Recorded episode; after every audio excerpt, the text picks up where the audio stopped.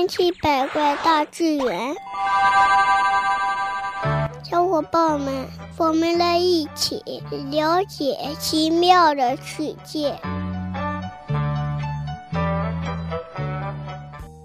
如果雷电击中大海，鱼儿会不会被电死？我们知道，电闪雷鸣是一件很恐怖的事情，因为人们如果被雷电击中的话呢，会有生命危险。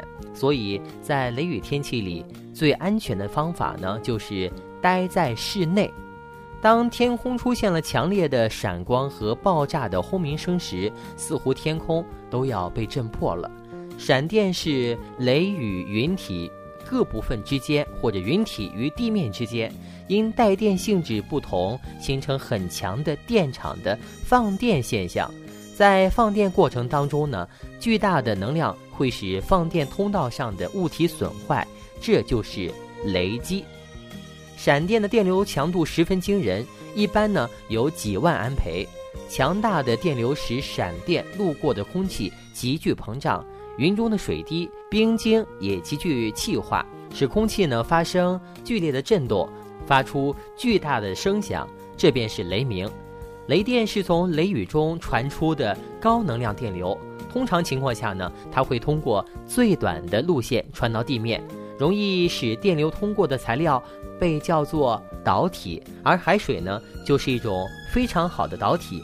既然海水是导体，那当雷电击中大海之后，鱼儿岂不是都会触电而死吗？欢迎收听今天的《千奇百怪大自然》。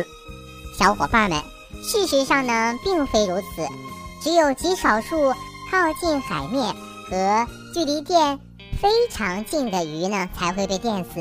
这是因为决定电流传播距离的因素呢有两个，一呢是它通过导体的性质。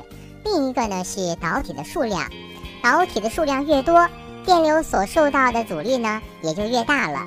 海水很深，海面呢又很广，雷电产生的电流在通过它时会受到很大阻力，强大的电流呢会迅速的被分散减弱，因此海里的鱼就不会受到伤害了。同时，电流在海面上扩散呢会使海水升温，直到电力被耗尽了。小朋友们，你们还知道吗？人们被雷电击中的概率呢是非常低的，在不同时间多次被雷击呢是更不可思议的。然而世界上竟然真有这样的不幸的人存在呢！这就是当前被雷电击中次数最高的世界纪录保持者罗伊沙利文，他一生中被雷电击中过七次呢。